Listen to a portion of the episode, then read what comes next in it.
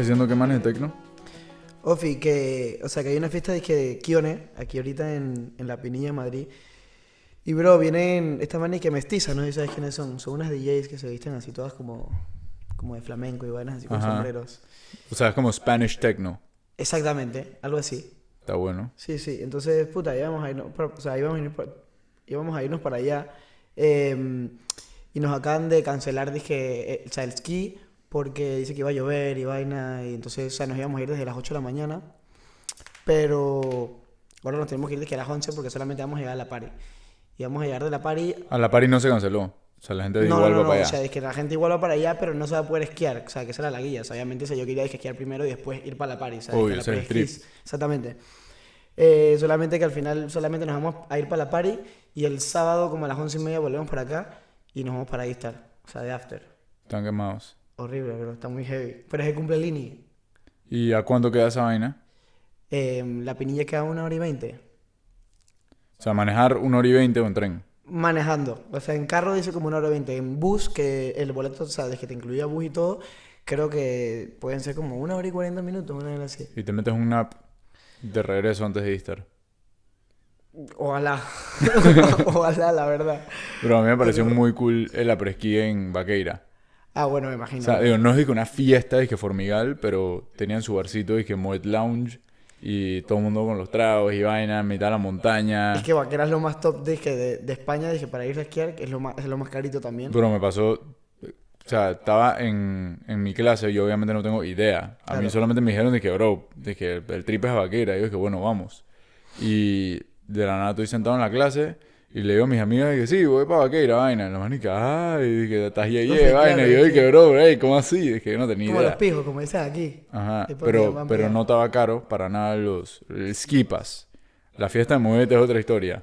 Bueno, es aquí eso es una guía, bro. O sea, cuando nos íbamos a Bale, bro, lo- el, el forfait te costaba, bueno, o sea, no, o sea, no me acuerdo cómo se llamaba, pero el forfait creo. O sea, costaba eh, El ski 200, pass. ajá, o sea, 250 palos, dije, el fin de semana o dije la semana, aquí te cuesta 60. No, sí, allá cuesta, ahorita te ha costado como 200 y pico, casi 300 el día. En, acá me costó creo 60 euros el día. bro.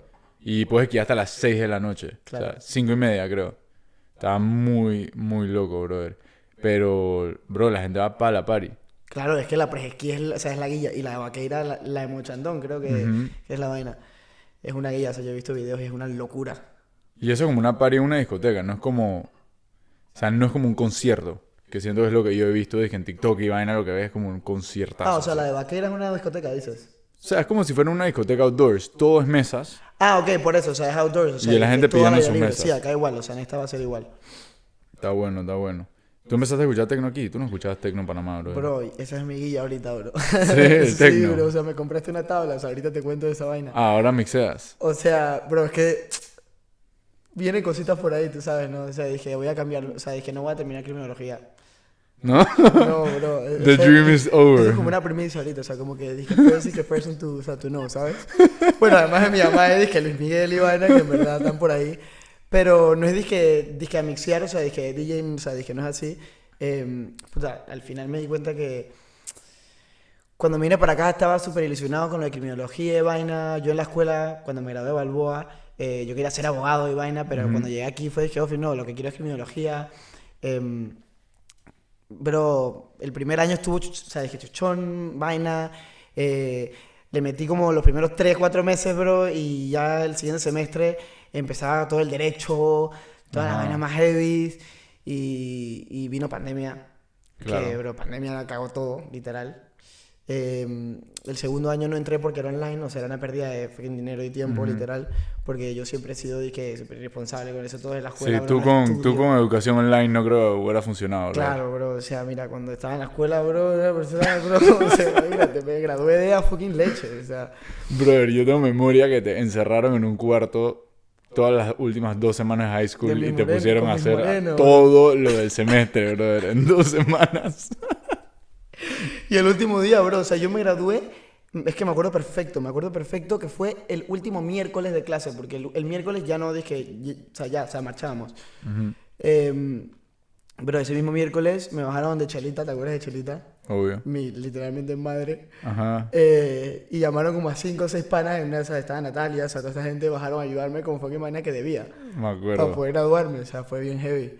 Em, pero, pero sí, o sea, al final llegué aquí, eh, me di cuenta que la criminología tenía demasiado derecho y del derecho tienes que comer libro, comer de todo. Digo que criminología es derecho, básicamente. Sí, pero bueno, o sea, tú, o sea, siempre Pero como- tú, pero, pero ves a los muertos. Sí, exactamente. Y o sea, siempre tú desde peladito dices, oh, criminología, la vaina, si es la, o sea, la guía, o sea, lo que todo el mundo te dice, lo de las películas y lo de las series, ¿me entiendes? Y en el segundo año te das cuenta que no es así. Obvio. It's not all fun and games. Claro, te estrellas contra la pared, dije, pum. Literal. Em, bro, estuve un tiempo como indeciso, bro. Llegó, o sea, llegué a esa etapa de mi vida como que no sabía qué hacer. O sea, como que en verdad, o sea, me metí en un hueco. Dije, puta, dije, estoy estudiando esta vaina, pero no, sé que no soy bueno para esto. Dije, en verdad, dije, no voy a poder dije, llegar a cuarto y hacer una tesis para, eh, de criminología. Dije, no me veo. Ahí empecé con lo de las discotecas, o sea, con el nightlife aquí. Y tú empezaste Nightlife aquí como promotor de Paris, pasando links. Sí, o sea, literalmente promotor. O sea, yo llevaba gente, me daban disque dos ¿A quién conociste? Eh, o sea, de los que trabajaron ahí en la discoteca. O sea, dices. como que, ¿cómo fue la introducción? Digo, tú siempre has sido un man mega social y... Ofi, claro. Esa fue la de ella. Eh, aquí hay una fiesta en Madrid, eh, promocionando, ¿no? O sea, tú, tú sabes, la, la fiesta mía. Sí, sí, tira tu shoutout. Eh, claro, aquí en Madrid hay una fiesta todos los miércoles, se llama Madeux, en la discoteca Unila. Em, una noche estaba con Isabela Saiz, con Paola, con toda esta gente o sea, que estaban aquí, la verdad, eran como 8 o 9 chicas, y estaba yo y Luis Miguel. O sea, porque la verdad es que todavía no tenemos muchos panas por acá. Y en Amadeux antes hacían unas noches que se llamaba Ladies Night, que hasta la una de la mañana no podían entrar hombres a la discoteca. Y era open bar para todas las mujeres que quisieran entrar gratis. Entonces yo llegué obviamente como a las dos y media con estas manes. Estas manes entraron y yo me quedé afuera haciendo fila solo. Yo estaba ahí afuera solo, parado, no sé qué vaina. Y se da la casualidad de que afuera estaba el que lo organizaba, que se llama Jaime Linares, que es uno de mis mejores amigos aquí en Madrid. Em, y él se me acercó porque vio que había llegado con nueve, o sea, con, o sea, con nueve manes, la verdad que, o sea, súper bonitas todas, la verdad. Y, y me dice, bro, eh, eh, ¿quién eres? No sé qué vaina, o sea, me presento, tal, no sé qué vaina. Eh, y al final me dice, oye, dije, o sea, como que siempre sales con mucha gente y tal. Y yo dije, sí, sí, o sea, la verdad es que sí. Em, me dijo, bro, vamos a quedar para tomarnos algo, hablamos de, de- o sea, para ver si te interesa eh, entrar en este mundo, o sea, de, o sea, de promotores, o sea, de discotecas y vainas. Al final fue como que, bueno, o sea, está bien. Me metí con ellos y, o sea, todo fluyó demasiado rápido. O sea, yo soy una persona que siempre, o sea, que soy el primero que se apunta para las paris. O sea, soy una vaina que tiene demasiado fomo 100%. siempre tengo que estar ahí, ¿me entiendes? O sea, como que siempre. Y, bro, salía todos los días. Este va me llamaba, me decía, bro, tráete gente, tráete gente, bro. Llevaba gente, no sé qué vaina. Al final del día, como que conociendo bastante gente aquí en Madrid, ya que se había venido para acá, tenía un buen público. Llevaba unas 50 personas, al, o sea, es que un viernes, un sábado, eh, vendía dos mesas. Y eso para una discoteca son por lo menos mil euros. Entre 50 personas y dos mesas son mil euros que le existe a la discoteca, o 1500 en una sola noche. ¿Cómo funciona ese business? Eh, va por comisiones, o sea, a los promotores. O sea, básicamente, digamos, o sea, un ejemplo. eh, por cada persona que tú metas en la lista o por cada persona que entre bajo tu nombre, yo te voy a pagar a ti 2 euros. Ok. Y por cada mesa que tú vendas, te voy a pagar un 15% de comisión de la De- mesa. O sea, el total de la mesa De entera. lo que se gasten. Claro, de lo que se gasten. Entonces, claro, o sea, ibas ganando y ganando y ganando y al final de mes todo lo que acumulaste pues se te paga. Ah, bueno. Claro, o sea, la verdad es que ganas muy bien. O sea, es una vaina que si te, o sea, que si al final del día te lo trabajas, puedes ganar mucho dinero haciendo eso, la verdad. Mucho, mucho dinero.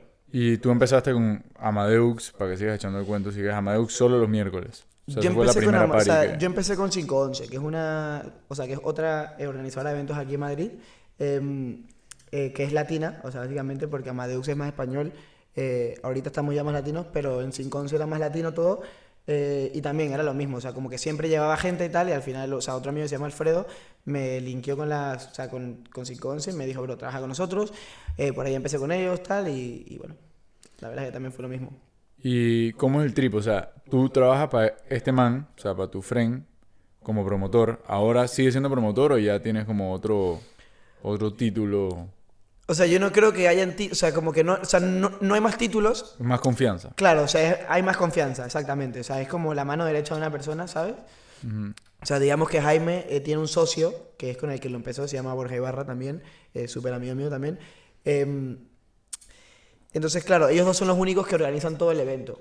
Pero a veces Jaime no viene porque está estudiando, porque está en, en, en Benidorm, San- eh, en donde vive con la familia. Y me quedo yo, o sea, como que estoy ahí, o sea, como que cuidando a, los, o sea, a las De relaciones responsable, públicas, claro. eh, cuidando a los promotores, o sea, cuidando o sea, la música, tal, no sé qué vaina, como de responsable de la fiesta en ese momento. Eh, si Borja viene, obviamente es hasta Borja, eh, pero, o sea, es confianza. O sea, no es que haya título de coffee, promotor o promotor más alto que el otro, no.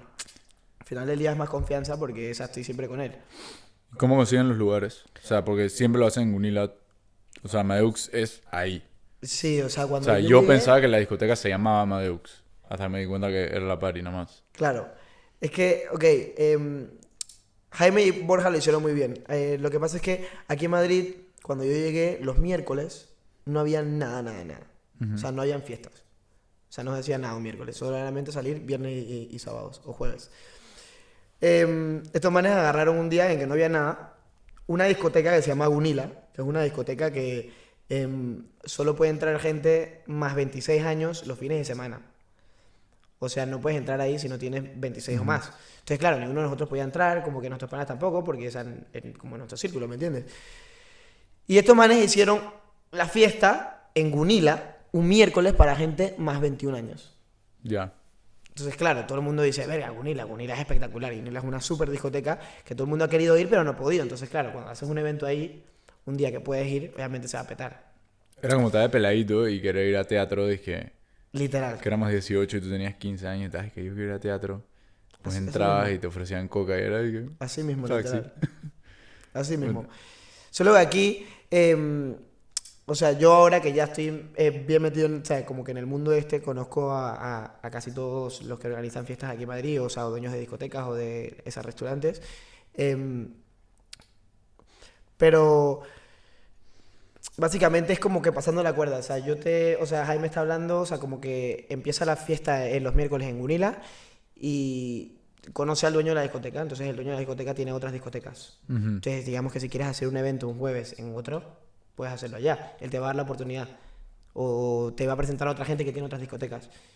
Y así vas yendo. O sea, le dices, "Ah, te reúnes con esa persona, le eh, hablas sobre un proyecto que quieras hacer. Digamos, o sea, yo ahorita mismo estoy haciendo un proyecto en Toy Room, en la discoteca Toy Room, que tú fuiste justamente a la, a la de Osito, ¿te acuerdas? Sí, ey, este me lleva a una discoteca. Yo no puedo creer, o sea, me lleva a chilling. Creo que era como un día low season porque creo que era Semana Santa. Hmm. Era que el último día de Semana que no Santa, estaba en el entonces, VIP abierto. ajá, estaba el VIP cerrado, creo que el boiler room cerrado. Ujú. Y fue que bueno, pero en verdad la pasamos bien. Pero llegamos y habían pedido una botella a la mesa y de la nada viene un oso de peluche, brother, que mide un pie y me agarra el pantalón. Y yo dije, brother, ¿qué, qué está pasando, bro? También que es un robot. Me dijiste que eras una enana, bro. Sí, pero es que la que está disfrazada es una señorita chiquita. Una Una señorita súper Una chiquita. súper chiquita. Buena gente. Sí, sí, sí. ¿La Bueno, conoces? No la conozco, bro. En verdad me han dicho que es súper como, como odiosita, pero bueno, te Ah, o sea, decir. como Batman. Sí, es como súper creída. Pero sí, es una guilla, bro. O sea, es como que, o sea, tiene mucho flow. Y justamente estoy empezando mi primer proyecto. em, ahorita mismo en la escena del house, por así decirlo, de la música house, techno, vainas así. Eh, se está escuchando mucho el Afro House. Ujú. Lo de. Istar, exactamente, lo de Istar. Em, es una vaina que está escuchando todo el mundo, o sea, literalmente, es como una fiebre ahorita mismo. Es una fiebre. Eh, DJs agarran una canción, la de Carlos Vives, no sé si la escuchaste, la de Fruta Fresca. Ujú. Agarran una canción y le ponen un beat como de afro y la mezclan y, y bueno, sacaron una canción totalmente diferente. Y van mezclando eso, y entonces ese es el vibe de eso, ¿sabes? Es como un afro súper sabroso para bailar. Claro, yo, me, yo me tripeo esa música. O sea, pero me parece bien interesante cómo va pasando. Dije, brother, ¿te acuerdas de épocas de, de After en Panamá que solo escuchábamos electrónica? Y dije, EDM, EDM, cero trancado, súper como ta, ta, ta. O sea, tú me pones a escuchar Martin Garrix ahora y creo que vomito un pulmón. No puedo, yo también o sea, no puedo. no puedo escuchar esa vaina. Yo tampoco. Y era lo único que escuchábamos. Yo me acuerdo de que estar en el carro con mis papás. Animals. Dije, dije, ey, puedes poner otra vaina. Es que, dale, le pongo siguiente. Dije, Maximal Crazy. Dije, siguiente, dije, o sea, Y no paraba, bueno, así, literal, dije, es que, nervo, o sea. es que es por épocas, bro, o sea, literalmente. O sea, tú te das cuenta que al final del día es por épocas. Eh, y ahorita mismo estamos en esa, en la del Afro House. Eh, entonces, yo estoy haciendo un evento ahorita mismo en Toy Room em, eh, con música Afro House. Básicamente, porque Toy Room es un lugar eh, que pone más como rap, eh, música comercial, reggaetón y tal. Entonces, nosotros queremos hacer el evento ahí, pero con solo música Afro House. O sea, básicamente lo que suena ahí estar. Em, hicimos la primera edición ahorita, un pre-opening. No estuvo tan llena porque el, o, sea, la- o sea, nos queremos concentrar es más en el IE, o sea, que todo, porque es el público que escucha esa música, más que todo aquí en Madrid. Alemanes y vainas Sí, holandeses, vaina, o sea, Porque o- tú haces esa pari en Panamá y... Bueno, no sé, hay unos pelados que lo están haciendo bien. Warma Sessions, Esa es más Sessions. creo. No sé, o sea, está lo que está haciendo mi primo. Dije, Baba Sweets, que Ah, son ok. un grupo de DJs ese que están tocando en Sí. un par de lugares. Y los más la mueven. Ok. Se tripean. Me tripó buco ver bucos DJs a la vez. No sé qué están haciendo todos ahí tocando. No sé si es show, brother. Ok, No claro. tengo idea qué están haciendo, pero se ve cool que sean varios. O sea, es un colectivo, que- se les llama. Ajá, se ve que se están, que se están ayudando ahí, brother. Como... O sea, se llaman back to backs, o sea, básicamente que es como eh, yo pongo una canción, después vas tú pones otra canción y después tú pones otra canción y simplemente de una canción a otra las vas mezclando. Está Entonces, bueno. Eso es lo que hacen ellos. O sea, es un colectivo que se llaman, eh, o sea, un triple de DJs. Y bueno, también están los que acaban de hacer la party esa en, en las ruinas de Panamá Viejo. No sé si viste. Bro, lo vi y me sorprendió muchísimo. Se cool, ¿ah? Y trajeron a Ashton que... Aston Collier. O sea, yo, Ash. yo me gradué con ese man de la universidad. Ah, ¿en serio? Sí, bro. El que toca aquí, en- el que toca en Instagram. Así mismo, paps. Ah, wow. Él tú. empezó, él empezó un evento parecido a lo que me estás diciendo.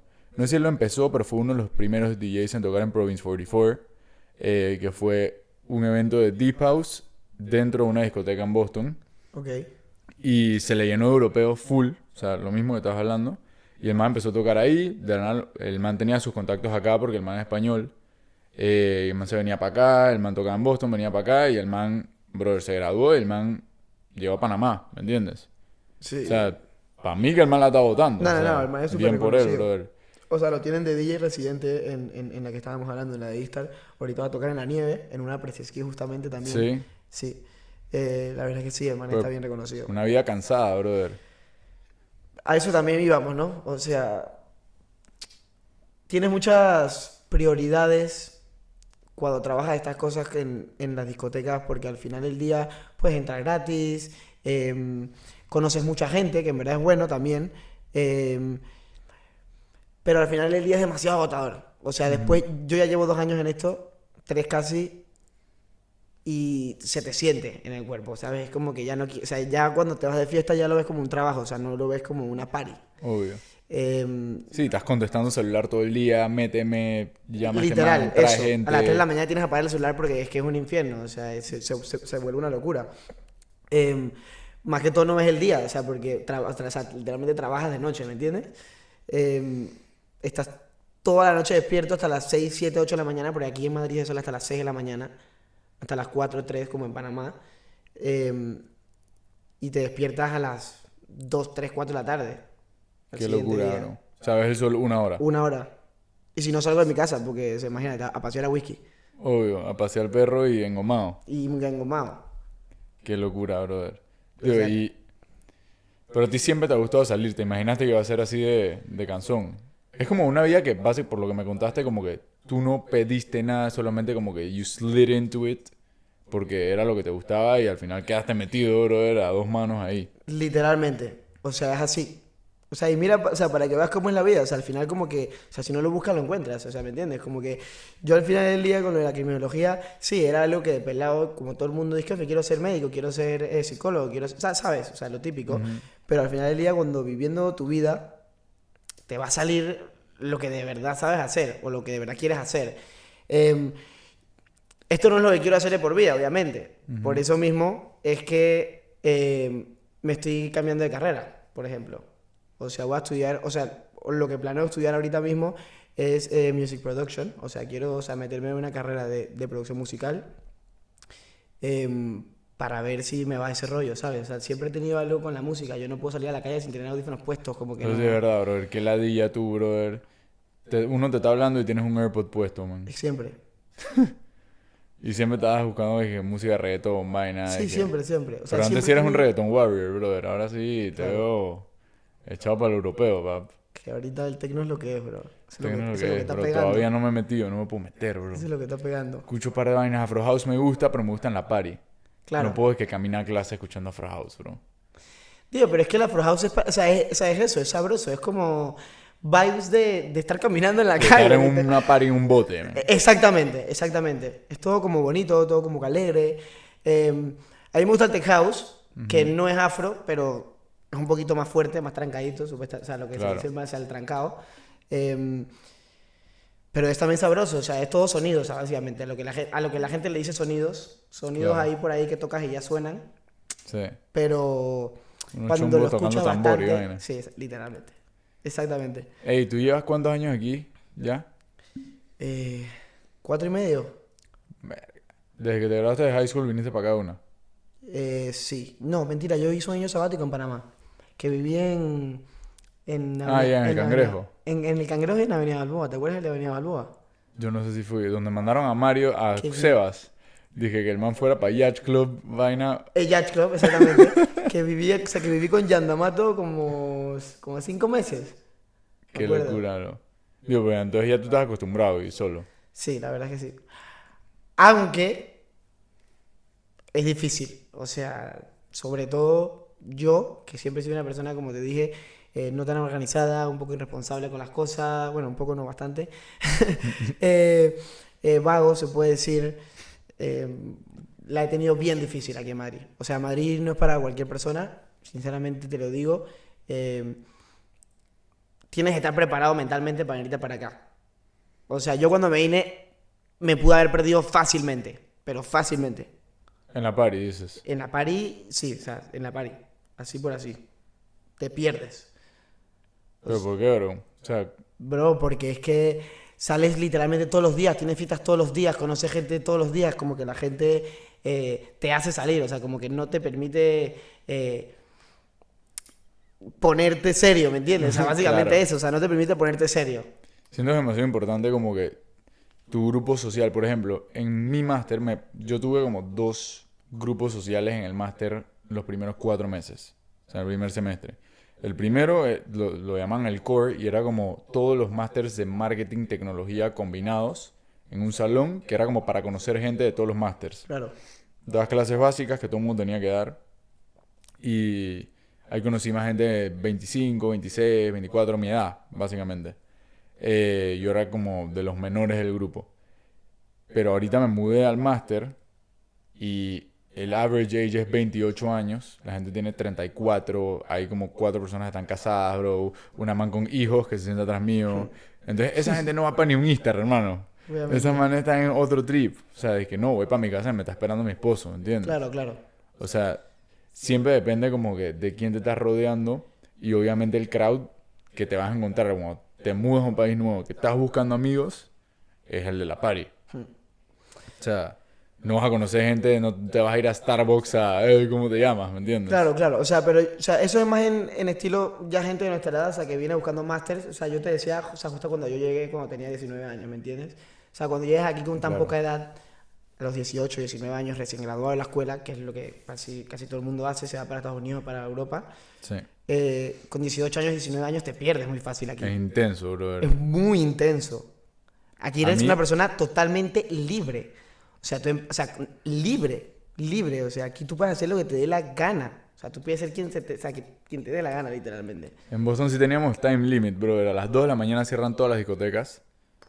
Vas para algún after y el after probablemente va a acabar cerrado. Porque van a llegar cops o bajo del edificio. Eh, o sea que uno, o sea, tú salías y salías heavy, pero te parabas a las 10, 11 de la mañana Claro. máximo. A menos que fueras un oso perezoso que te quieres quedar todo el día tirado, pero no es como aquí que dije, Me acuerdo me choteaste una party y que sí, el pre es a las 12 de la noche. Y que, bro, Claro, bro. ¿qué estás hablando? Tengo sueño. No sé qué hacer. O sea, ya cené a las 7 y media y no sé qué hacer. La gente cierra discotecas Los a las 5 y media de la restaurantes, mañana. los restaurantes abren a las 8 de la noche. ¿Qué les pasa? O sea, tengo hambre, men. ¿Entiendes? O sea, esa vaina para mí fue un shock como llegué aquí.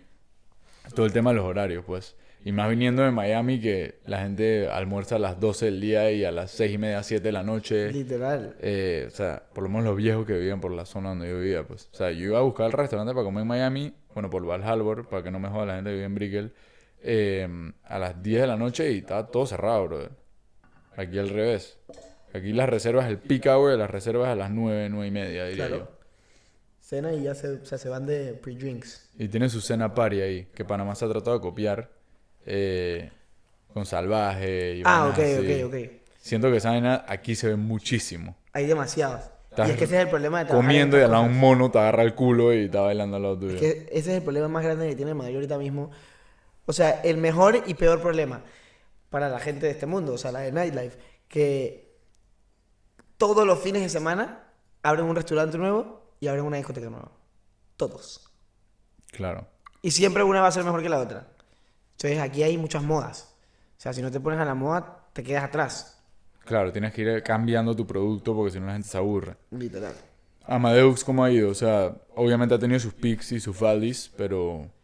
Puta, lleva más de dos años esa party. Amadeus lleva dos años, eh, como todas las fiestas al comienzo, o sea, las, pri- o sea, las primeras ediciones. Fueron las más heavy. eh, no, no, o sea, o sea, al revés. Las primeras ediciones, como la primera, segunda, tercera, eh, que la gente no sabe qué es, que estás intentando primero llegar al público. em, no son, o sea, no se petan, como dicen aquí, o sea, no se llenan, o sea, a foro. eh, pero igual te llega la gente, ¿me entiendes? Ya cuando Amadeus tenía como, no sé, creo que 4, 5, 6 meses, la fiesta era un non-stop de Wednesday tras Wednesday, sold out, sold out, sold out, sold out, sold out, o sea, no podías parar de ir. Qué locura. O sea, tú venías y tenías que ir el miércoles a Amadeus. Y eso duró todo un año y medio. Hasta ahorita que obviamente ya abrieron miles de discotecas, que miles de discotecas hacen fiesta los miércoles ahorita. Rubicon, Istar, La Verga, no sé qué vaina. Entonces es muy difícil ya meter a todo ese público en una sola, que era lo que antes pasaba. Claro. O sea, y se crea, o sea, tu pana y ustedes tienen un grupo y ya tienen eso, tienen arrogante. eh, no sé si lo siguen haciendo, pero está cerrado ahorita. bueno, hacen un grupo de, de fiestas, básicamente. ¿Cómo, ¿Se llaman? ¿Tiene nombre o no? O sea, no, simplemente agarramos varios venues. O sea, agarramos varios venues y hacemos que si cobramos entrada de tal hora a tal hora en Arrogante, o sea, digamos, por ejemplo, y ponemos música de 12 a 3 de la mañana, porque los restaurantes que tienen licencia de, de discotecas cierran a las 3. Y así, entonces está, tenemos, digamos, Toy Room los viernes y sábados, Amadeus en Unila los miércoles, eh, los jueves podemos tener otro venue con, otro, o sea, con otra discoteca, eh, con otro nombre, o sea, totalmente diferente, con otra música, o sea, es muy, o sea, se puede variar demasiado. Claro. Pero no es como Unlimited, que dije, las fiestas son de Unlimited. Eh, yo creo que Amadeus es la marca que tiene. Jaime Borja, o sea, es la marca de Sí, Amadeus. esa fiesta, si ellos ajá. quieren mover Amadeus a otra discoteca, se va a llamar Amadeus. Y va a ser el mismo estilo, solo que en otra discoteca. Eh, que es lo que yo quiero llegar a hacer al final, o sea, como que o sea, quiero crear mi propio evento, ¿sabes? Ujú. O sea, quiero ser eh, como otro Amadeus, pero de otro rollo. O sea, con otra música, otro, otro Claro. sentido. Y, o sea, se forma beef entre la gente que hace paris, como en Panamá, que, que te llaman a cerrar las paris. Dije, uno odia al otro. En Boston también pasaba, me acuerdo una vez estábamos en un day party, brother, y de la nada llegan los cops a la mitad de la party. Dije, 6 de la tarde, everyone head out, no sé qué vaina, they called us, vaina. Se dieron cuenta que había llamado a la gente otro day party No que quedaba creer. across the street para cerrar la vaina. Porque se cabrearon que la gente. Fue como esa vaina. Allá también es demasiado de moda, pero es una vaina súper rápida, bro. Es una vaina como que un día antes de la party, todo el mundo está juntándose y todo el mundo está hablando. Vamos a party A o party B. Y ahí se forma. Y si todo, todo el mundo empieza, ah, vamos a esta, esta, esta, la otra se quedó sin gente. Sin gente. Y compró la que no pudo entrar la otra. O que la que ya había comprado ya tenía mesa, pues. Entonces, asumo que se forma beef entre O sea, los grupos, aquí en. Madrid, aquí en Madrid, no sé si ya viste, pero es- es- esa es la capital que, o sea, que tiene dizque, el mejor nightlife en todo el mundo. O sea, está dizque, top número uno. Y es porque 100%. hay gente siempre en cualquier lugar. O sea, es que hay gente por todas partes. Sí. Aquí ni una discoteca está vacía. Todo el mundo tiene su público. Entonces, claro, obviamente está el público de nuestro círculo social del IE, que tienen más públicos y se conectan a través de gente que viene a estudiar tal, de México, de, de vaina, pero siempre es el mismo círculo. Entonces, obviamente esa gente va o para Istar, o para Rubicon, o para, o sea, o para Amadeus, pero además de ese público, está toda la gente de Madrid, toda la gente que no conoces que va a ir igual a esa discoteca. O sea, nunca va a estar vacía, como que nunca tiene que haber beef porque en verdad Hay suficiente gente. hay para todo el mundo. suficientemente gente para todo el mundo.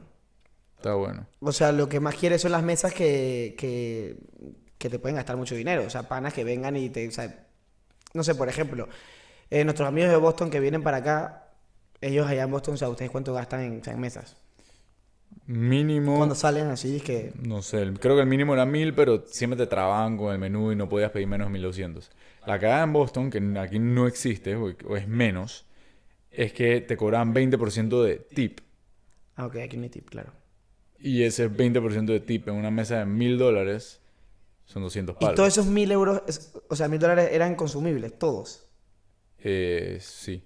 O sea, podías tener, dije, o sea, mil... O sea, tú tenías 1000 consumibles, pero no podías llegar, no podías decir que voy a pedir esto y esto y me quedo en 1000. Ah, claro, porque tienes... que Porque las el botellas costaban 20% de- 600. Ah, ah, ok, bueno, sí, claro, ok, ok, entiendo. Entonces te acabas costando 1200. Ok, claro, entiendo. Más el 20% pa- pan, brother. Bueno, cuando la gente viene de Boston, por ejemplo, em, vamos a decir que se vuelve loca cuando ven los precios de aquí en Madrid. Porque tú aquí para tener una mesa en VIP son 260 euros. Que son 280 dólares por ahí. Ujú, Como 300 Para seis, entre seis personas. literalmente. O sea, gastas Sí, no. 35 euros. O sea, no es nada. Aquí el nightlife es mucho más barato. Eh, el guaro, dije, las pintas en un restaurante. Yo allá pagaba 14 dólares, por más estúpido que suene ahorita decirlo. 14 dólares, 10 dólares por un trago, una cerveza en un restaurante. Aquí me cuesta un dólar. O sea, aquí no es como... Ahí era como que, ya, ¿será que quiero la cerveza y la quiero pagar? Aquí me va a costar la mitad de lo que me está costando la comida. Literal. Acá de que no, pídela, bro. Que Y no, pídete otras no cuatro la, por ahí no te la tomes, no importa, Claro, brother. pídete otras cuatro por ahí mismo si quieres. Y así debería ser. O sea, así solía ser en Panamá. Y ahorita, dije artesanales, cinco palos, Digo, cinco o seis palos. ¿Tú hace cuándo no vas a Panamá? siempre. Ahí llevo lo que tengo aquí, cuatro años y medio. Qué locura, Yo no brother. he salido de España hace cuatro años y ¿No medio. extrañas Panamá? ¿Qué es lo que más extrañas de Panamá? Mira, los trips a la playa con los frenes. Y los frenes, obviamente. O sea, los trips a la playa son buenos. Sí. Pero de resto, bro, es que no, es que no. Sí, hiciste tu vida aquí, bro. Y y es que en Panamá era o estar en casa de Sadupana o. Viviendo en el irte para la nightlife, playa, literal. viviendo en el nightlife de aquí, ¿qué dice le falta a Panamá? ¿Qué les falta a Panamá en fiestas? Creatividad. Por ejemplo, eh, aquí hay una fiesta que, o sea, yo no estoy metido en esa fiesta, pero me gustó bastante el, el concepto. Eh, se llama The Fake Wedding. No sé si al- Fui. Ah, ¿fuiste? Espectacular. O sea, el concepto me gustó bastante porque es básicamente a las ocho y media, nueve, vas a la vaina, o sea, al venue, hay una esposa un esposo falso, un cura falso, te cur o sea, es que te casan ahí, falsamente obviamente, eh, te cantan unos artistas en vivo, no sé qué vaina, y ya a las once y media empieza la party, ya como se pone una discoteca. Ey, y la gente ensacada. Ensacada, claro, todo el mundo en su flow ensacado, la vaina, la guía de, de ah, voy a tomar whisky, no sé qué vaina. Dije, ah, bro, y es que yo la primera edición fueron hasta viejos. Dije, dije, abuelo, dije, papás por ahí es vaina, o sea, ¿me entiendes? Es como algo nuevo, algo que no has visto antes. 100%. O sea, siempre cuando vas a una discoteca siempre es lo mismo de antes. Paga 20 euros, toma alcohol y emborráchate. Y ahí escucha música. A mí lo que me desesperaba en Panamá, ahora puedo seguir contando, pero a mí lo que me desesperaba era que yo sabía que cada vez que yo iba a un lugar, o sea, sea Santana o sea lo que esté pegado en el momento, que por lo menos para nuestros high school years fue Santana, Sí. eh, Chupitos al comienzo, no iba a poder caminar.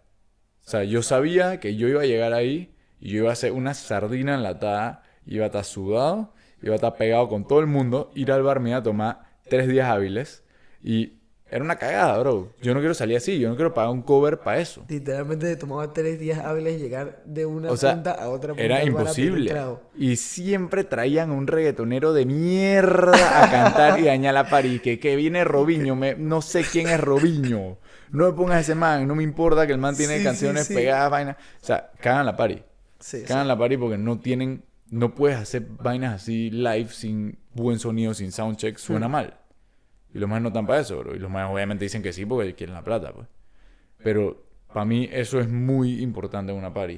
O sea, no puedes de la nada es que desconectar al DJ y que pone un man a cantar.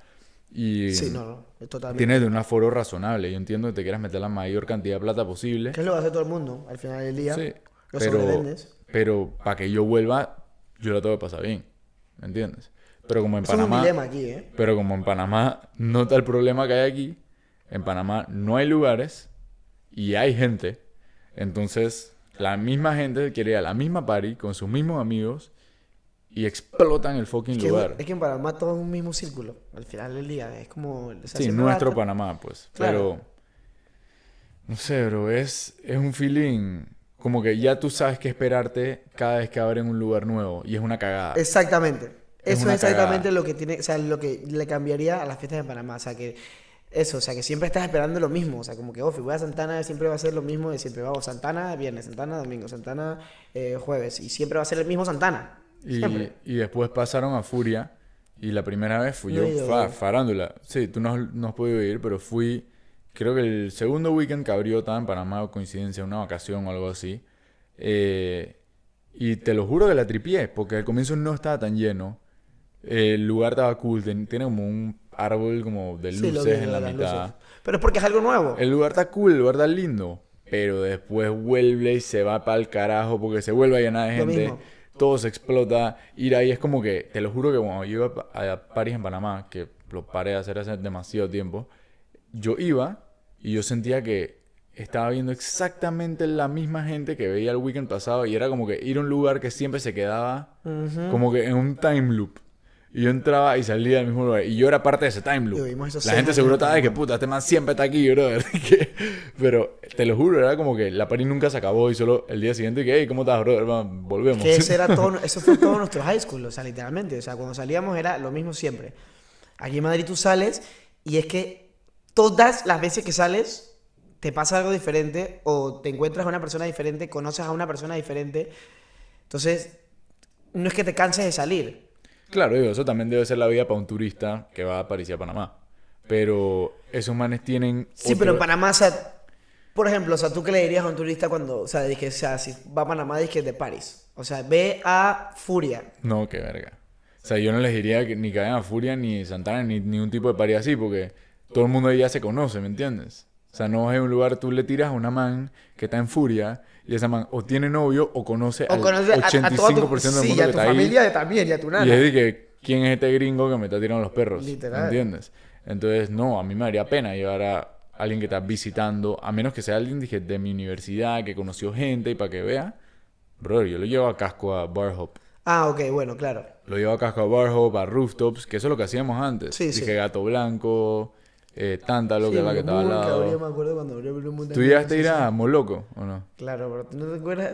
Bro, como loco, obviamente. Yo fui contigo, es Que más. nos salió una rata. Que nos dio una rata y que era el callejón para abajo ese. Era, que pero era el callejón más angosto de Panamá. Angosto, bro, y parecía, no sé, un juego de, de miedo, bro. O sea, esa vaina. Era para los que no fueron, que se perdieron esa joya. No sé si todavía está abierto. No creo.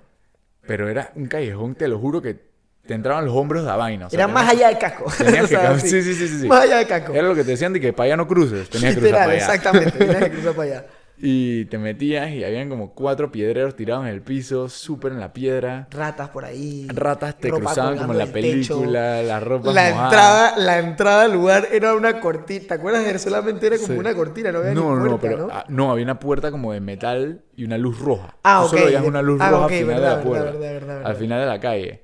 Y abrías la puerta y estaba que Walter Cardonsky tocando. Estaban de que la- las, en las pinturas estas todas de que de neón, ¿te acuerdas? Ajá. La del conejo que había una cuando fuimos, pero eso estaba muy loco. Me acuerdo una vez que fuimos y ta- entramos y estaban todos los, o sea, iba a decir suecos, como que todos los europeos bailando sincronizados. Y sonaba ting, ting, ting, ting, ting. Es que era una vaina muy heavy, bro. Pero íbamos pa... porque queríamos algo diferente. Claro, claro, pues es que no había más nada que hacer. O sea, yo quería... Era de que vamos para cagarnos la risa porque yo sé que tú te vas a acordar de que tú fuiste a esa party. Literalmente. O sea, esa Eso. no se te olvida. Y después me acuerdo que estamos chileando en la escuela. No sé si te acuerdas de esta vaina.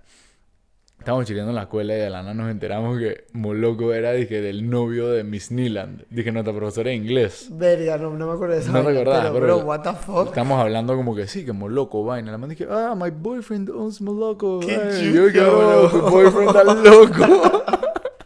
Y qué picotazo, bro. está totalmente ponchada, brother. Ofi, después de esa vaina al final, o sea, te cansas, o sea, es que nuestro último año, o sea, sí fuimos bucos, dije Santana, pero dije para, dije, Ofi, cuando nos graduamos, dije vainas así, sea, dije en eventos, dije casuales, ya el resto eran fiestas, dije en tu casa, por ejemplo, los pool parties que hacíamos. Esos pulparis Cuando, cuando, buenos. cuando nos tirábamos los Mannequin Challenge, Eso, pulparis, torneos de 21 y beer pong. no, eran buenísimos. Y eso me lo tripeaba mucho más que salir a Santana. Claro. Y no era porque no te gustaba salir, porque obviamente. No, obviamente me encantaba salir, pero es que no quería ir todos los días al mismo lugar. Que al final lo hacía.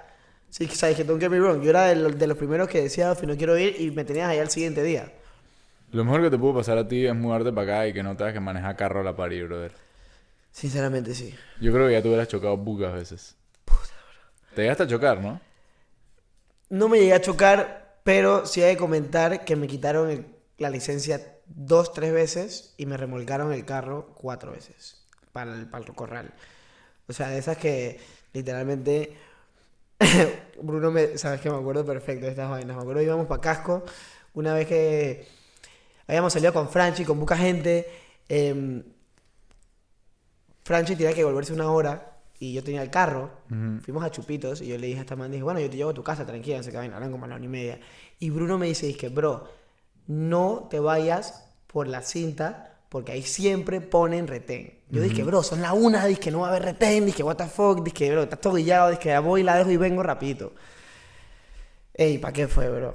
Estoy saliendo literalmente dije, que puta, ¿será que me meto por aquí? No, vámonos por la cinta mejor, llegamos más rápido. Ey, me meto la vaina, hay cola siempre, dije, sa- ¿sabes? Apenas va saliendo del o sea, de casco para la cinta, así dije que siempre dije el retén ahí paradito en el principio de la cinta. Ahí dije, pum. Yo así dije, ¿qué hacemos? No sé qué vaina. Y bueno, fue, dije, bueno, ya, para verga, vamos a pasar. Dije, no, ese no sé qué vaina. Me hicieron una vaina, pero no sé ni por cuánto fue. Punto fue que esa fue la última vez que me quitaron la licencia del carro. Me lo quitaron como Licencia y carro. licencia y carro. O sea, el carro se lo llevaron para el, corral. Mi mamá tuvo que ir a buscar a las 8 de la mañana el siguiente día porque trabajaba. O sea, pero fue toda una mierda. Pero, pero hasta el día de hoy no tengo licencia, Doc, porque cuando me vine para acá, eh, tenía cita como dos semanas después y me tuve que venir para acá porque no podía perder el boleto. Y al final no, o sea, no me la he sacado todavía. Desde esa última bro. vez. O sea, la licencia todavía está ahí tirada, brother. No, tengo que renovarla. Me imagino que ya sacarle una nueva, pero sí, todavía la tiene tránsito. Qué locura. Yo me acuerdo que siempre era un cuento contigo, brother. Dije, hey, no puedes manejar. Dije, no, no, no, no, ¿qué estás hablando? Yo voy a manejar. Bro, es que yo soy demasiado terco. Siempre soy demasiado terco, irresponsable, bro. O sea, solo con, o, sea, vamos a echar el cuento, bro, de, o sea, de Bogotá. O sea, de que esas son de las vainas más... Eso fue peligrosamente irresponsable. Ajá, por eso. O sea, literalmente ir de viaje a un trip serio. O sea, literalmente creo que era... Era business de tu papá. Sí, creo que era business de de mi mamá, unas citas de mi mamá, una cosa así. Ajá, eso, eso, perdón. Era el hospital a tu madre, ¿verdad? ¿verdad? Y eran... Fuimos dos días, tres días, una vaina así. Nos llevamos hasta la lomba. Y no sé ni por qué fue, dije, hey, Ezequiel puede venir con nosotros. Tú te viniste conmigo a esquiar también. Sí, sí. Eh, dije, Ezequiel puede venir con nosotros. Dije, dale, que venga, vaina, obvio, Bogotá está al lado. Dije, bueno, Ezequiel llega. Nos llevamos las longboards. Qué desastre para montar esas longboards en el avión. Como si nosotros fuéramos Liam Morgan y Sí, íbamos a sí, tirarnos sí. de que las lomas y vaina. Y me acuerdo que estábamos parqueando en el parque y un man nos dice, dije, "Eh, ¿ustedes están haciendo longboard? Y nos dije, sí, sí, sí, ¿dónde están las buenas lomas? El a sentar en la banca. el man dije, tengan cuidado, los van a robar.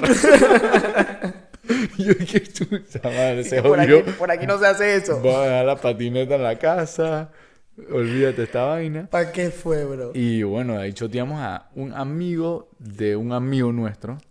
Eh, Cookie face. sí, literal. Sí. Eh, Puta, bu- bucé como lo extraño, brother. Ese man, lo choteé ahorita en Amsterdam. Pero. Hace tiempo no hablo con él. Sí, un amigo, una, cero confianza. Por lo menos Sí. de mi lado, cero confianza. O sea, era un man que conocía y listo. De los Eh, pool parties, de una de, de por ahí. Y me acuerdo que una vez estaba en el valle con él, ese- man y con Bucé y que queríamos hacer off-road y dejamos el carro en el valle y que en la cruz, por la parte de atrás que puedes bajar y que caminando Claro. y que, que la gente se dice senderismo. Ujú. Se quedó el carro trabado, bro. El carro no salía. Cinco y media de la mañana, bro. Dije, para ver sunrise. Puta, bro. O sea que ya ahí empezó mal la vaina. Este man nos lleva a una party. Creo que nos tomamos unas pintas con él antes, relax, estaba todo Fuimos cool. a, a, a, BBB, creo que se llama. BBC. BBC. Y el man nos dice, es que, que lleguen conmigo para esta party en la noche, dije, va a estar buena. Esa vaina era chill No, no, no, se, pero él- se queda corto. No, no, pero espérate. Él nos había choteado por una party. Que en ese entonces, yo creo que yo tenía 17, no había ni cumplido 18. Y yo estaba con el fake, me acuerdo. Y fuimos primero a Andrés Carne de Res. Esa fue la noche de Andrés Carne de Res sí, con sí, tu sí, dad. con mis viejos. Ajá. Que nos tomamos como dos botellas de aguardiente, dos, tres poniendo que nos pusieron, creo que Mr. Fox, dije de la nada, que no sé Ajá, cómo ajá. carajo sabían que éramos panameños. Y no sé cómo carajo te acuerdas de esa vaina. Ey, y nos tomamos esas dos botellas de aguardiente. Y este man nos dice, hey, vamos a, salir a una discoteca que es súper buena, que va todo el mundo, no sé qué vaina. Y yo dije, Ofi, vamos. Sí, sí, dale. Em, me dice, dije, dije, bueno, pero, o sea, dije, ¿tienen sus cédulas? ¿Sabes qué, o sea, ¿Cuántos años tienen? Yo dije, no, sea, yo tengo 17. Y man dije, bueno, vamos a ver si con el fake te dejan pasar. Llegamos al lugar, subimos la vaina. Cuando llegan, me dicen, dije, Ofi, tú no puedes pasar, o sea, me rebotan. Dije, cuidado que te cortan el, el, el, el fake ID, no sé qué vaina. Fue, dije, bueno, Ofi, ¿qué hacemos? Em, empezamos a caminar por ahí. Y nada fue, dije, bueno, vamos a entrar a cualquier discoteca ya para la verga. Y en eso vimos una, este man dijo, vamos a preguntar ahí. Llegamos y me acuerdo que tú y yo todo el trip, pero todo el trip andábamos con la calculadora en la mano haciendo el conversion de, De, de, de me peso. acuerdo que fuimos al casino. Ya Y está, nosotros dije, parecíamos unos chinos jugando baccarat en el Sheraton. Dije, ay, ay, ay, nine, nine, nueve, nueve, nueve. Dije, pegamos vaina. Y de la nada que llegamos y que nos metimos y que 15 No dólares. habíamos ganado, dije, 10 dólares una vez. Ah, literal, o sea. En el Starbucks, dije, la arepa con el café, dije, a 3 dólares. Y Nosotros, que, dije, oh, qué barato, vaina. Así mismo. Llegamos a la discoteca y, y nosotros preguntamos, dije, bueno, ¿cuánto cuesta una mesa? Que no íbamos a ser típicos que íbamos a entrar, dije, a la pista y vaina, dije, Ofi, Bogotá. Dije, bueno, ¿cuánto cuesta la mesa? Los manes dije, eh, yo no sé cuánto. Y nosotros dije, Ofi, espérate, de que 60 dólares. 60 dólares. Y nosotros, nuestro motto todo el día era chilling, pagar más. Y mi papá también nos lo había dicho, o sea, mis papás nos habían dicho. Dije, paga más por seguridad. Como que si no importa, o sea, no pasa nada, nada más no te dejas meter en hueco.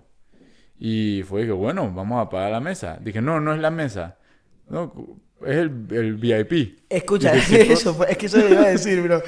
Que ahí ya fue que nosotros preguntamos el precio y agarramos y cuando vimos la vaina eran, dije, Ofi, 60 dólares. Y fue, dije, 60 dólares una botella. Y fue, dije, bueno, vamos a pedir cuatro. Me acuerdo, después dije, entre los dos pagamos como 120 cada uno y nos daban, dije, seis botellas.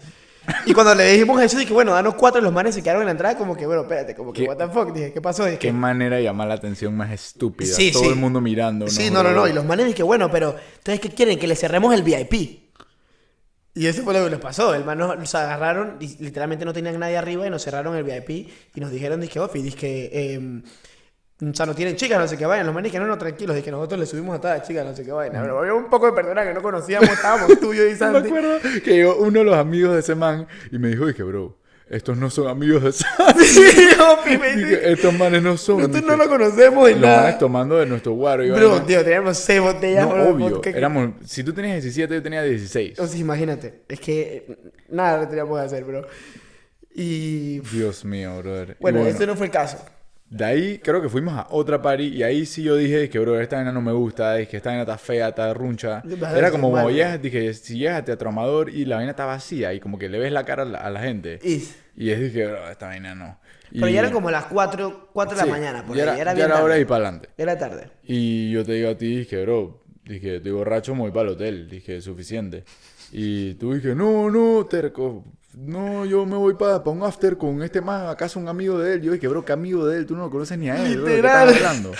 Y tú dije, no, no, no, no, no, no pasa nada, yo me voy, va, yo llego al hotel, yo llego al hotel. Y yo llego Y estaba tan borracho que abro la puerta del hotel con la llave. Primero casi me caigo en el lobby. Abro la puerta del hotel, dejo la llave tirada afuera la- del cuarto del hotel y dejo la puerta abierta y me acuesto a dormir en el baño. Porque no tenía náuseas, pero era que bueno, por si acaso, me parecía lo más sano para hacer. Y nada más me paro como a las, no quiero mentir, como a las seis y media de la mañana, 7 de la mañana. El vuelo salía dije, a las 11. Y mi viejo mandándome para el carajo. Dije, ¿dónde está tu amigo? ¿Dónde está tu amigo? Y yo dije, bro, ¿qué estás hablando? ¿Dónde está tu amigo? Voy para el cuarto, tú no estás. Y yo dije, ay, ala. O sea, llamarte, llamarte, Siete, no tenías batería porque tú nunca tienes batería. Y salíamos para el hotel en dos horas, bro. Ujú. Y como una película de la nada, entras por la puerta, bro. Ocho y media de la mañana. Llegué. Llegué. ¡Qué pílico! Todo hecho un pedazo de plomo, bro. No podías con tu vida.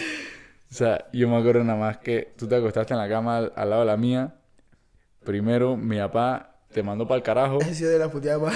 Después de la puteada que me ha dado mi mamá, ¿sabes, bro? Y después mi mamá te dio. padre. y mi mamá te dio una conversación muy seria porque no deberías hacer eso más nunca en tu vida. Y, Pero tranquila, porque ya había visto la puteada que me habían metido.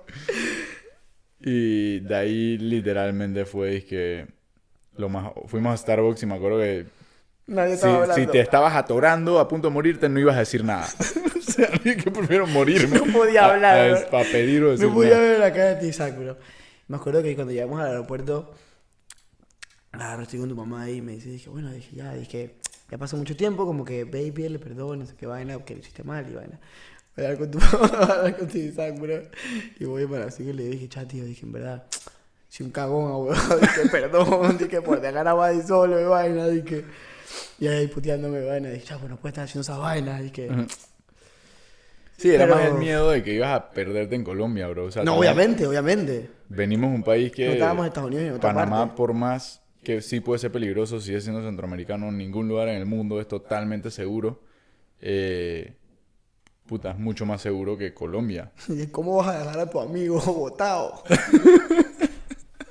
a tu amigo borracho botado. A tu amigo borracho botado. Y me acuerdo que era un trip con los Ubers, y que no te podías montar en la parte de a- atrás del Uber, porque los Ubers eran ilegales, te tenías que montar Ah, con verdad, él. la parte de adelante.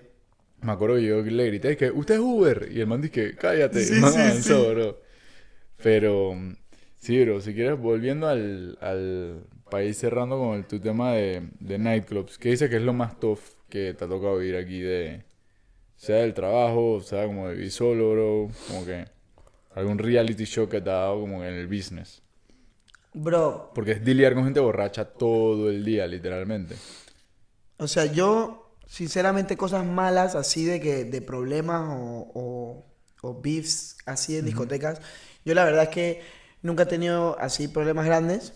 Eh, porque, o sea, yo, o sea, yo de que soy súper parrandero y vaina, de que salgo mucho, al final del día soy bien tranquilo, de, o sea, en, en el sentido de que soy como súper pacifista, o sea, como que no, o sea, siempre intento buscar la no pelea, ¿me entiendes? Entonces, por ese lado no he tenido ningún bad trip. Eh, yo creo que lo que más me ha costado es ya el segundo año y medio, cuando ya tu, o sea, tu público se va. O sea, tu público normal, que era el que siempre ibas a- al que siempre llevabas de fiesta, se va. Porque claro, o sea, cuando tú vienes para acá, vienes con tus amigos o con amigos de amigos, que al final del día no se van a quedar a vivir aquí todo, o sea, toda la vida Claro, se van a graduar se entonces. gradúan y se van. Entonces, buscar el nuevo público es muy difícil.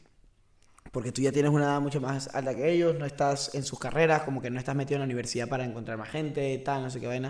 Entonces te puedes como que rezagar, o sea, te quedas un poco atrás. Eh, obviamente, eso conlleva que no factures lo mismo que facturabas antes. Obviamente, Claro. porque no estás metiendo la misma cantidad de gente.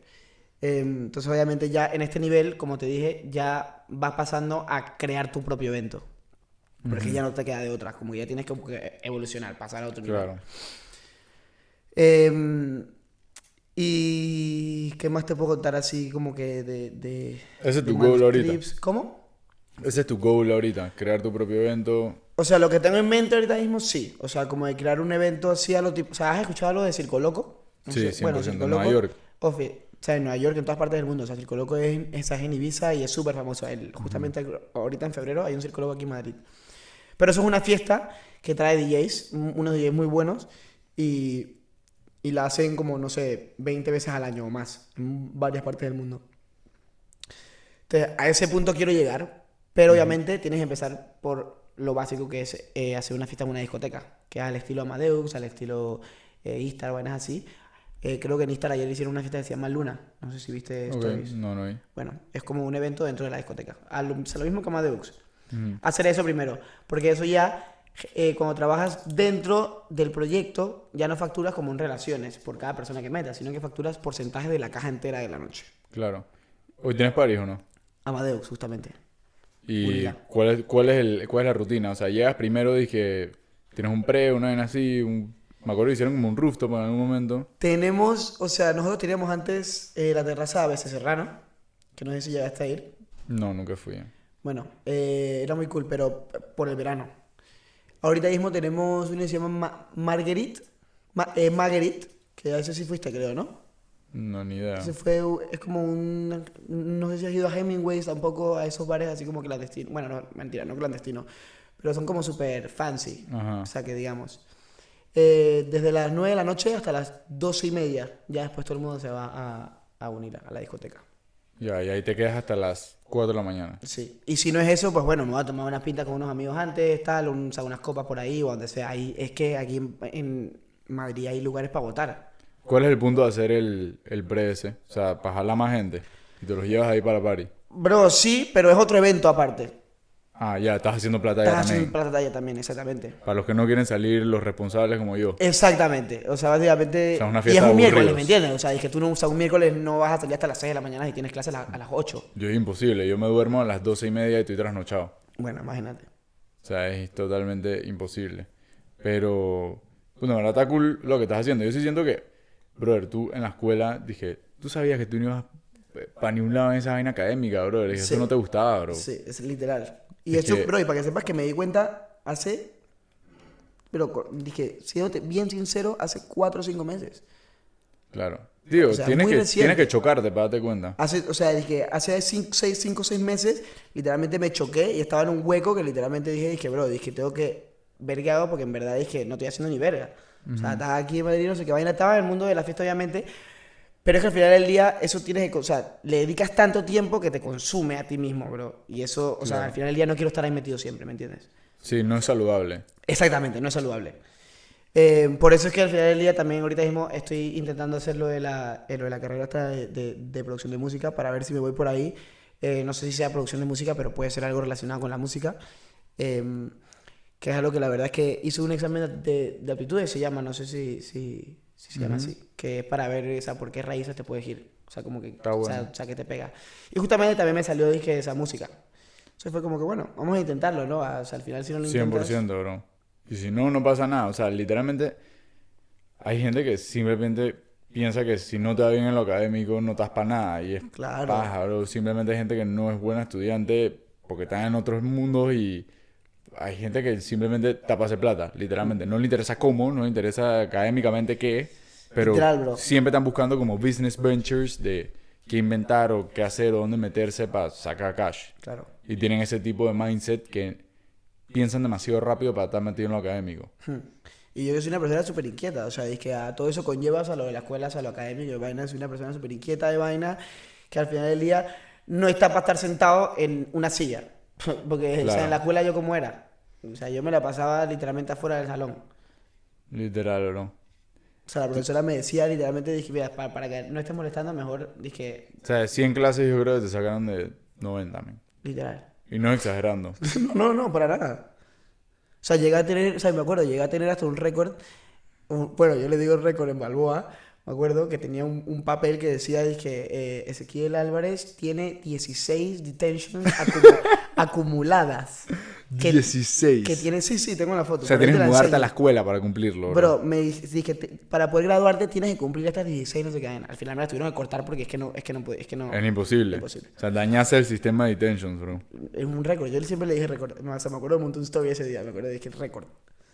16. Qué locura, bro. ¿Qué te pasó a ti en la escuela? Es que no te pasó ni un encuentro como el del exacto, ¿no? ah? El del exacto. El exacto fue Steven, que- ¿Te acuerdas de esa Ah, man? ok, creo que fue con, eh, con Tessie. O, o- o con- No, no, no, no, no. A a esa man la tenían pobrecita jodida. Ese fue otro, Que bro. tiraban las mesas y vainas. Steven literalmente le dijo jodiendo a una man. Ah, Dije, sí, ah, dije, el man tenía un exacto cerrado en la mano. Dije, ah, te voy a matar. Y la man Ya salió corriendo a la oficina y le, pusieron a Steven, dije, un restraining order. Dije, pero lo pusieron, dije, súper Bro, Balboa tenía un problema que no tenían como middle ground en los problemas. O no te jodían, o de la nada se lo tomaban demasiado en serio. Sí. O sea, me acuerdo conmigo, por ejemplo, que una vez hice el prank. La única caga que hice en la escuela en mi vida fue chatear. ¿Te acuerdas que antes en WhatsApp tú podías, dije, ponerte nombres diferentes y le llegaba el chat como a la gente como tú te tenías Sí, como guardado? la persona. Y yo me puse como el director de la escuela, para no decir nombre, y le chateé a dos panas eh, que yo sabía que tenían el carro lleno de guaro, porque se iban para carnavales, y estaban parqueados en el parking de la escuela. Y les chateé y dije, hey, por favor bajen a la oficina con, sus, con sus, las llaves de su carro. Y los pendejos, en vez de abrir el chat y darse cuenta que era yo, mandándome para el carajo, bajaron, bro. Fueron a la oficina. Y llegaron con las llaves del carro donde el director... Yo porque no sabía esto, no te lo Bro, puedo creer. Llegaron con las llaves y que aquí están las llaves. Y man dije, ¿qué están haciendo? y los manes, los manes abren el chat enfrente del man y llaman, Le mostraron el chat. abrieron el celular. Dije, ese no soy yo. Porque man les dijo y que ese no fui yo. Abrieron y dije, ah, fue Daniel Abadi. Ah, Llaman por el intercom. Llaman dije, por el intercom. Daniel Abadi, please come down to the office with your cell phone. Y Eso era lo peor y "Ah". sonaba toda la escuela Toda por todos los escuela. salones y que Daniel Abadi, come down to the office. Pero eso era horrible como te llamaban por ahí. Y nada, pues literalmente bajé y el man cerró las persianas de su oficina, todo dramático. Dice que esto es identity theft, tú te estás haciendo pasar por mí, en Estados Unidos te meten preso por esto. ¿Qué? Y que- cálmate. Literal, y que el verídico, it's a prank, bro. O sea, y el man solamente estaba jodiendo y jodiendo, bro. Pero en la escuela sí pasan vainas dark, bro. Vea, yo creo que, o sea, mira, o sea, como te decía, yo siempre he sido una persona súper inquieta, súper responsable con eso de, de, de, o sea, el tema académico, como que no quería estudiar y tal, se salía a los salones, eh, molestaba mucho. Pero cagadas así, yo creo que lo máximo que pudimos haber hecho, que no se hayan dado cuenta, que ojalá no me escuchen, pero que me acuerdo del cumpleaños de Nico, eh, una vez, eh, a 8 de la mañana, todos enfermos. eh, yo y una, o sea, dije, como sacó de amigos más, nos empezamos a, dizque, a meter, dije, shots de vodka antes de entrar a la escuela, me acuerdo, y nos llevamos No una botita de agua. Dije, nos llevamos una, o sea, una botita de agua y la escondíamos en el locker.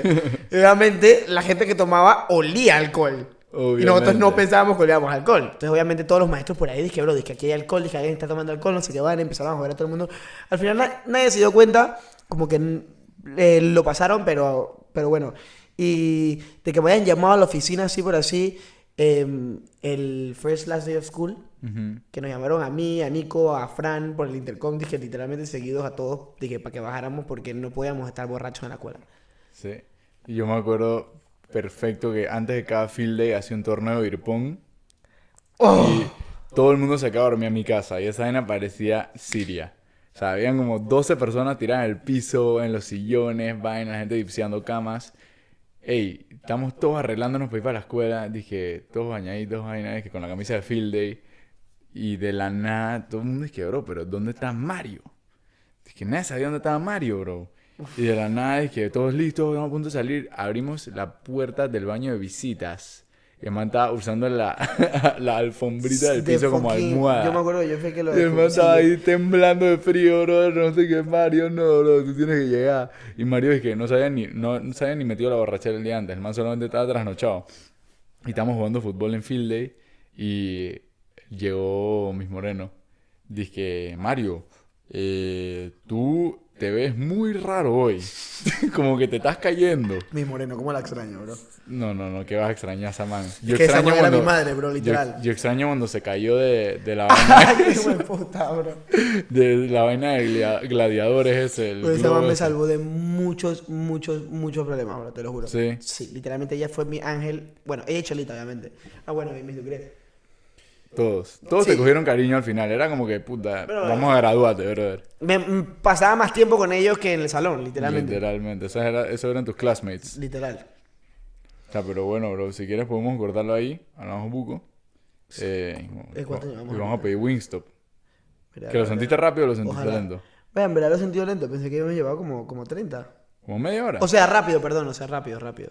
No, ya, ya, ya. Estamos una hora y cinco minutos a este punto. Ah, bueno, belleza. que...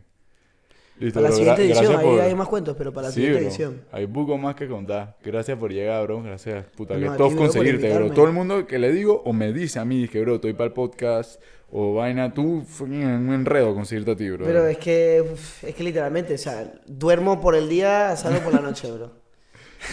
Hoy me ibas a chifiar de que no, que Amadeus, vaina, que no, llega no, para no, acá, que hermano. verga, bro, por eso te Pedimos bro, la antes, cena, antes. Nos tomamos la pinta y bueno, gracias por venir, bro. Belleza, bro.